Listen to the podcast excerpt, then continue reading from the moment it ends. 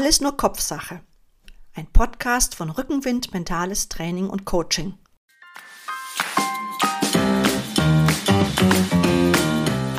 Wie wir denken, fühlen und handeln, bestimmt unser Leben. Dieser Podcast beschreibt unterhaltsam und gut verständlich, wie unser Gehirn funktioniert und wie wir uns dieses Wissen zunutze machen können, um den Stürmen unseres Lebens widerstandsfähiger und gelassener begegnen zu können.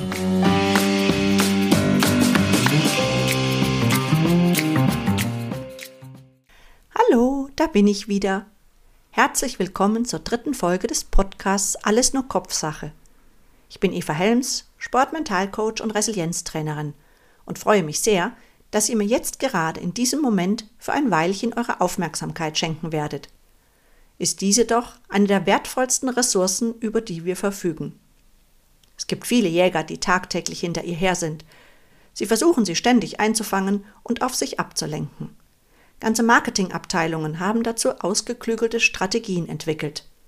Ein buntes Smiley, ein Ton, ein Filmchen und schon ist die schöne Konzentration wieder weg.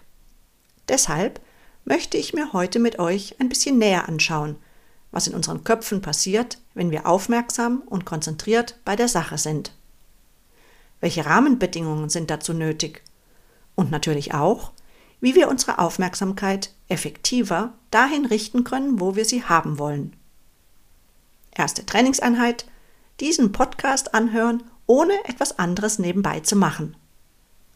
Na dann, viel Vergnügen beim Zuhören. Es ist ja inzwischen schon fast das Ende der Biathlon-Saison. Aber habt ihr auch so begeistert wie ich die Wettkämpfe verfolgt? Mich fasziniert diese Sportart sehr. Wegen ihres spannenden Nebeneinanders, von enormer Kraftausdauer beim Langlaufen und dann der absoluten Konzentration beim Schießen. Wie unglaublich schnell, oft mit nur zwei oder drei Atemzügen, sich die Athleten in die Ruhe bringen und dann auch noch treffen. Bei Professor Sigurd Baumann, seines Zeichens Sportpädagoge an der Uni Bamberg, kann man nachlesen, dass die Athleten oft über eine Art mentalen Kontrollraum verfügen, in den sie sich beim Ankommen am Schießstand begeben und der sie dann quasi von allem abschottet, was um sie herum passiert. Das klingt für mich, die, besonders wenn es darauf ankommt, auch ziemlich anfällig ist für Ablenkungen, von innen und von außen, sehr verheißungsvoll ein gedanklicher Raum, in dem ich mich ganz auf meine Aufgabe fokussieren kann. Auch bei meinen Klientinnen und Klienten ist das in der mentalen Wettkampfvorbereitung ein großes Thema. Steigen wir mal ein mit einer kleinen Begriffsklärung. Als erstes die Aufmerksamkeit. Baumann nennt die Fähigkeit, Zitat, die Dinge der Umwelt mit einem besonders hohen Grad an Wachsamkeit aufzunehmen. Was aber genau umfasst der Begriff Umwelt? Das wären zum einen natürlich all die Reize, die wir über unsere Sinne im Außen auffangen. Also das, was wir sehen, was wir hören, riechen, schmecken oder tasten. Zum anderen gehören dazu aber auch die Wahrnehmungen aus unserem Innen, zum Beispiel unsere Gedanken und Vorstellungen. Versucht doch mal, eine anspruchsvolle Aufgabe zu lösen, während ihr gleichzeitig an ein Problem denkt. Aber nicht nur das, auch ein grummelnder, hungriger Magen, also eine körperliche Empfindung, wäre ein solches Signal aus dem Innen. Die Aufmerksamkeit bewegt sich auf einer Zeitachse. Vigilanz nennt man die Daueraufmerksamkeit, die zum Beispiel ein Fluglotse aufbringen muss, wenn er über mehrere Stunden hinweg das Geschehen auf dem Bildschirm vor sich beobachtet. Distribution ist der Begriff für eine geteilte Aufmerksamkeit, was zum Beispiel in Spielsportarten der Fall ist, wenn wir den Überblick über unterschiedliche Situationen behalten müssen. Die Konzentration wäre dann also das bewusste Lenken der Aufmerksamkeit auf einen spezifischen Ausschnitt der Wahrnehmung. Diese geht immer einher mit dem Ausblenden anderer, nicht relevanter Informationen aus der Umwelt. Stellt euch vor, ihr haltet eine Taschenlampe in der Hand und leuchtet damit einen bestimmten Gegenstand an. Während dieser in hellem Licht erscheint, verschwindet die Umgebung in der Dunkelheit. Oder googelt mal nach dem Gorilla-Video. Ein wunderbares Beispiel für selektive Wahrnehmung. Näheres verrate ich an dieser Stelle nicht, weil ja sonst der Effekt verloren ginge. Im Biathlon wäre das also die Fähigkeit, sich innerhalb weniger Atemzüge bewusst auf die Ausführung und alle dazugehörigen technischen Aspekte des Schießens zu konzentrieren und dabei gleichzeitig alles Unwichtige auszublenden. Seien es die heranstürmenden Konkurrenten, die Geräuschkulisse der Zuschauer, die Angst nicht oder vielleicht sogar schon wieder nicht zu treffen oder die zitternde Muskulatur. Je besser diese Konzentration gelingt, desto höher die Wahrscheinlichkeit einer guten Schießleistung. Oft genug kann man auch beobachten, dass das Ausblenden all der vielen unwichtigen Signale nicht so gut gelingt, wenn selbst ein weit in Führung liegender Athlet komplett verschießt. Was natürlich für uns Zuschauer dann wieder besonders spannend ist. Was bei den Biathlon-Profis über Sieg und Niederlage entscheidet, ist natürlich auch für Leistungssituationen in unserem Alltag relevant. Dazu erzähle ich euch mal ein Beispiel aus meiner Sportmentalpraxis. Im Trainingsplan meiner Klientin stand ein knackiges Intervalllaufprogramm für den Abend. Sie beschrieb mir ein paar Tage später, dass den ganzen Tag über bereits die Gedanken unruhig um die bevorstehende Einheit kreisten. Als körperliche Empfindungen nannte sie eine große Nervosität. Ihr Fuß zuckte unter dem Tisch, das Herz klopfte, die Atmung ging flach. Sie fühlte sich unruhig. Der Schlaf war auch nicht so dolle. Sie kam ins Training und der Anblick der anderen, völlig entspannten Sportskollegen erschwerte die Situation noch zusätzlich. Ergebnis war schlussendlich ein Abbruch der Einheit. Es war ihr einfach nicht möglich, sich ausschließlich auf die Ausführung der vorgegebenen Aufgabe zu konzentrieren. Das könnte natürlich auch ein Wettkampf sein oder in anderen Bereichen aus dem Beruf. Die Präsentation im Büro, ein Vorstellungsgespräch. Was all diese Situationen gemeinsam haben, ist, dass sie in ihren Anforderungen außerhalb eurer Routine liegen. Also all das, was ihr jeden Tag so ohne groß nachzudenken tut. Zähne putzen, Autofahren, völlig automatisiert. Die Bewältigung besonders herausfordernder Aufgaben hingegen bedarf auch besonderer Fähigkeiten. Beim Anblick der Tatanbahn oder sogar schon der Vorstellung davon, denn das Hirn unterscheidet da nicht, prüft das Hirn, ob ausreichend Bewältigungsstrategien vorhanden sind. Liegt die Aufgabenschwierigkeit übermäßig hoch oder ist die Angst vor einem Misserfolg sehr ausgeprägt, stellt unser Gehirn physiologisch gesehen auf Gefahr um. Und Gefahr löst die typischen Verhaltensweisen wie Todstellen, Flucht oder Kampf aus. War ja auch in Urzeiten mal ganz nützlich, wenn ein Säbelzahntiger heranstürmte. In diesem Fall wohl eher weniger. Mit der vermeintlichen Gefahr tauchen auch plötzlich Gedanken im Bewusstsein auf. Ihr fangt quasi an, mit euch selbst zu sprechen. Achtet mal darauf, wenn ihr in einer herausfordernden Situation seid was wohl kaum beim Kochen der Fall sein wird. Gedanken, die wir bewusst wahrnehmen, sind also ein Zeichen, dass wir dabei sind, aus unserer Komfortzone, unseren vertrauten Gewohnheiten herauszutreten. Und an genau dieser Stelle bietet sich die Chance, aktiv einzugreifen und zu steuern. Stellen wir uns mutig und konzentriert der Herausforderung, glauben wir selbstbewusst an den Erfolg, erhöhen wir die Chance, sie auch tatsächlich zu bewältigen. Ja, wir können daraus sogar mental gestärkt hervorgehen. Einfach weil Erfolg motiviert, und zwar besonders dann, wenn wir besser waren, als wir selbst gedacht oder erwartet haben. Auf der anderen Seite können diese Aufmerksamkeitsdiebe, wenn sie sehr negativ und misstrauisch oder ängstlich sind, auch unsere Energie rauben und damit die Leistungsfähigkeit einschränken werfen wir also mal einen etwas genaueren Blick auf diese so wichtige mentale Fähigkeit, unsere Aufmerksamkeit zu lenken. Jetzt konzentrier dich doch mal. Wir kennen es noch alle aus der Schulzeit und haben es bestimmt mehr als einmal zu hören bekommen. Jetzt konzentrier dich doch endlich mal. Ja, aber bitte auf was denn? Und damit sind wir schon bei der wichtigsten Bedingung von Konzentration. Konzentration braucht immer ein Ziel und dieses Ziel sollte natürlich möglichst konkret formuliert sein. Ein gutes Ziel ist zudem eins, welches zu einem positiv beweisbaren Ergebnis führt. Steht also ein Erfolg in Aussicht, erhöht das unsere Anstrengungsbereitschaft und zugleich fällt es uns leichter, uns zu konzentrieren. Und wie finde ich ein solches gutes Ziel? Getragen werden unsere Ziele immer von unseren Motiven und Beweggründen. Stellt euch also im Vorfeld eurer Leistungssituation die Frage, was bewegt mich? Was treibt mich an? Passt das angestrebte Ziel da überhaupt hinein? Finde ich das Ziel attraktiv? Ist die Stimmigkeit hergestellt, fällt es uns Erwachsenen leichter, eine herausfordernde Aufgabe konzentriert anzugehen. Oder sollte zumindest leichter fallen. Und dabei können wir auch mal ein Unbehagen oder ein Unwohlsein aushalten. Denn wir können planerisch vorgehen und bewusst Entscheidungen treffen. Kinder hingegen sind viel abhängiger von ihrer Bedürfnislage. Wenn sie was interessant finden, können sie da stundenlang drin versinken. Wenn nicht, flacht das Interesse meist ganz schnell wieder ab. Was uns allerdings so richtig dazwischengrätschen kann, ist die Angst.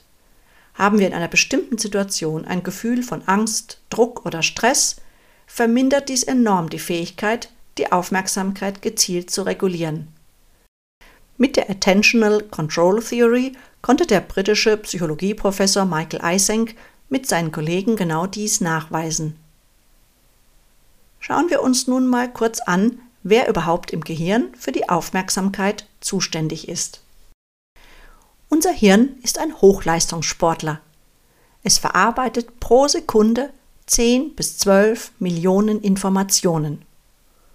Zum Glück für uns laufen diese Prozesse zumeist im Unbewussten ab. Sonst würden wir wohl irgendwann durchdrehen. Zunächst muss die Aufmerksamkeit, also das Bewusstsein, auf eine einzelne Sinneswahrnehmung fokussiert werden. Hierfür steuern die frontalen Augenfelder in den Stirnlappen die Augen und den Kopf in Richtung des Objekts. Wer schon mal auf einem schmalen Grat gewandert ist, kennt dieses Gefühl, dass unser Blick immer wieder magisch vom Abgrund angezogen wird. Und das zu Recht, denn unser Gehirn hat das als potenzielle Gefahr sehr richtig bewertet. Zuständig für die Vorverarbeitung und Weiterleitung ist der Thalamus, die zentrale Schaltstation für einlaufende Sinnesinformationen. Zugleich werden konkurrierende Informationen vom Frontallappen gedämpft. Der Thalamus hat auch enge Verbindungen zum Hippocampus, der Gedächtniszentrale, um dort bereits vorhandene Muster abzurufen oder auch um die neue Erfahrung dort abzulegen. Entscheidend hierbei ist wie immer die Bewertung, insbesondere hinsichtlich ihrer Bedrohlichkeit für uns. Eines der vielen eingehenden Signale bekommt nun also das Prädikat besonders wichtig und darauf reagieren wir jetzt. Dazu gibt es eine kleine Geschichte von mir. War es eine dumme Idee oder ein eindrucksvolles, aber leider ziemlich teures psychologisches Experiment? Naja, auf dem Weg nach Hause rief ich schnell meine Mutter vom Auto aus an. Das ist schon ein paar Jahre her, ich hatte noch keine Freisprechanlage, sondern hielt mein Handy in der Hand. Und obwohl ich dachte, mein Umfeld tatsächlich fest im Blick zu haben, erschrak ich schon ziemlich, als das Polizeiauto im Rückspiegel hinter mir auftauchte und mich anwies, rechts ranzufahren. Mehr als der teure Strafzettel und die Punkte in Flensburg überraschte mich, dass es mir tatsächlich nicht gelungen war, mich gleichzeitig auf zwei Dinge zu konzentrieren. Und wie meistens glauben wir solche Dinge ja erst, wenn wir sie selbst erlebt haben. Daran erkennt man sehr schön, dass wir nur ein bestimmtes Maß an Aufmerksamkeit zur Verfügung haben. Dieses wird auf die jeweils verschiedenen Aufgaben verteilt. Folge ist eine verringerte Aufmerksamkeit in den Teilaufgaben und damit natürlich auch eine verminderte Leistungsfähigkeit. Es passieren also Fehler. Insbesondere dann, wenn, wie in meinem Fall, zwei verschiedene Komplexe im Gehirn aktiv sein sollten, Einmal der auditive, ich höre meiner Mutter zu, und zum anderen der visuelle, ich beobachte das Verkehrsgeschehen um mich herum. Sind die Aufgaben ähnlich, fällt dies leichter. Musik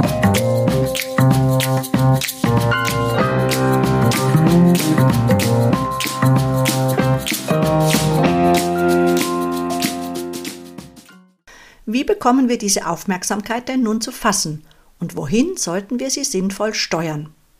Es gibt verschiedene Formen von Aufmerksamkeit.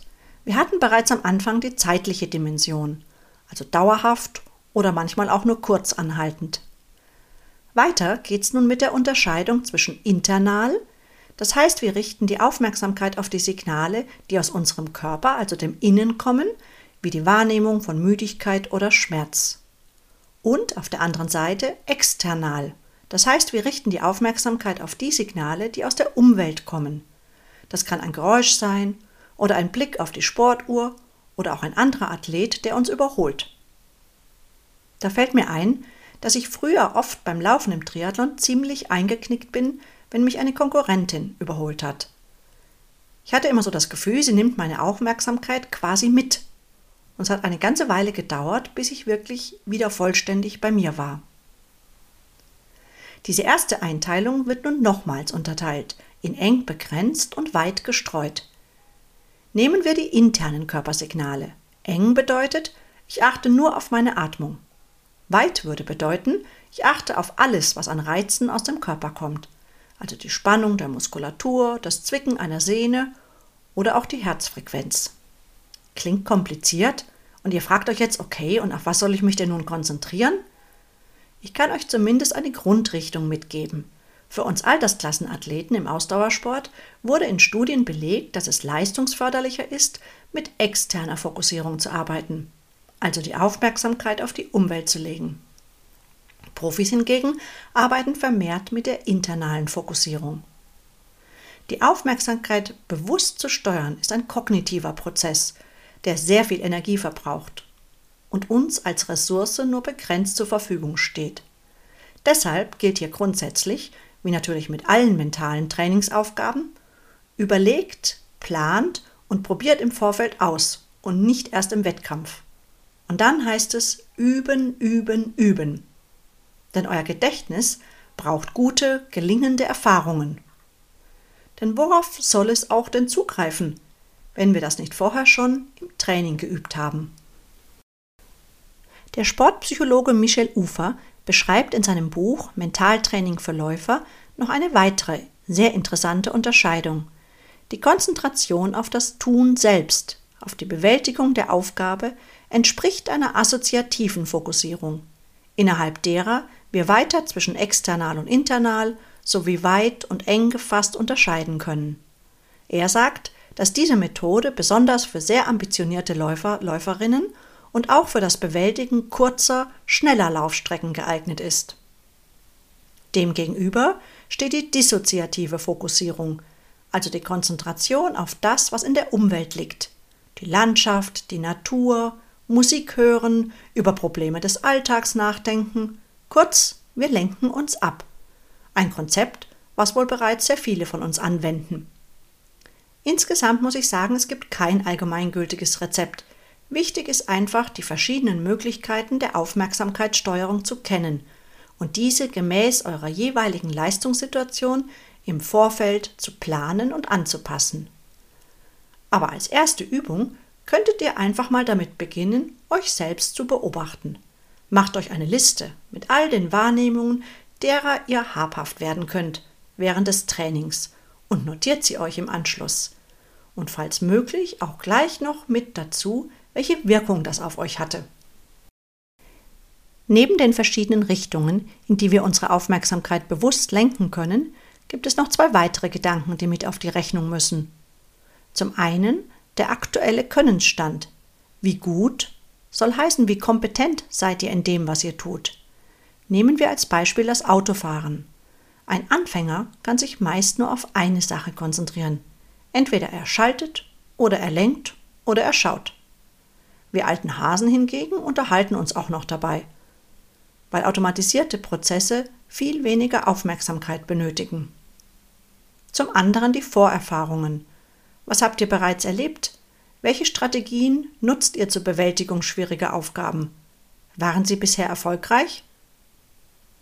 Das Arbeitsgedächtnis ist mit dem Langzeitgedächtnis verbunden und holt zur Bewertung auch immer früher gemachte Informationen mit ein.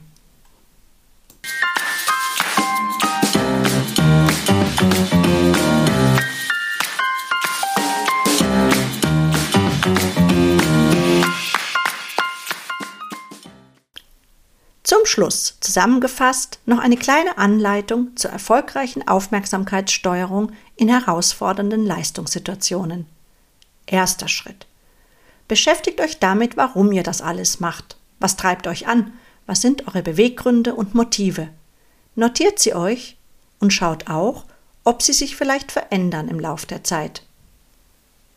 Zweiter Schritt. Training ist ein Weg, Schritt für Schritt zum Ziel. Beschäftigt euch mit den Trainingsinhalten. Wenn ihr versteht, warum ihr etwas tut, könnt ihr die Herausforderung leichter annehmen. Ist das Ziel realistisch gewählt, also nicht zu leicht und nicht zu schwer, könnt ihr euch dank der Aussicht auf Erfolg besser konzentrieren. Analysiert euren Fortschritt und passt eure Ziele gegebenenfalls an. Dritter Schritt. Findet den Stressauslöser bzw. den Aufmerksamkeitsdieb. Führt ein Tagebuch und achtet insbesondere auf bestimmte sich immer wiederholende Gedanken oder bestimmte körperliche Empfindungen. Vierter Schritt. Versucht im Hier und Jetzt zu bleiben. Die Vergangenheit ist vorbei, die Zukunft noch ungewiss. Konzentriert euch auf die nächste Aktion und führt dazu konstruktive Selbstgespräche. Ein Ich schaff das eh nicht als Antreiber ist nicht sehr hilfreich. Fünfter Schritt. Schafft euch einen persönlichen Raum der Kontrolle. Füllt ihn mit Bildern, Emotionen und Visualisierungen. Sechster Schritt. Zum Schluss. Lernt ein zu euch passendes Entspannungsverfahren. Kognitive Aufgaben wie die Aufmerksamkeitssteuerung brauchen sehr viel Energie. Da tut eine Pause und Erholung zwischendurch einfach mal gut. Damit sind wir am Ende angekommen des heutigen Podcasts und ich möchte euch gern mit einem schönen Spruch entlassen. Denn das ist eben die Eigenschaft der wahren Aufmerksamkeit, dass sie im Augenblick das Nichts zu allem macht. Von Johann Wolfgang von Goethe. Ich danke euch fürs Zuhören und wünsche euch viel Erfolg und viel Freude beim Umsetzen der Steuerung eurer Aufmerksamkeit. Bis zur nächsten Folge. Es grüßt euch ganz herzlich, eure Eva.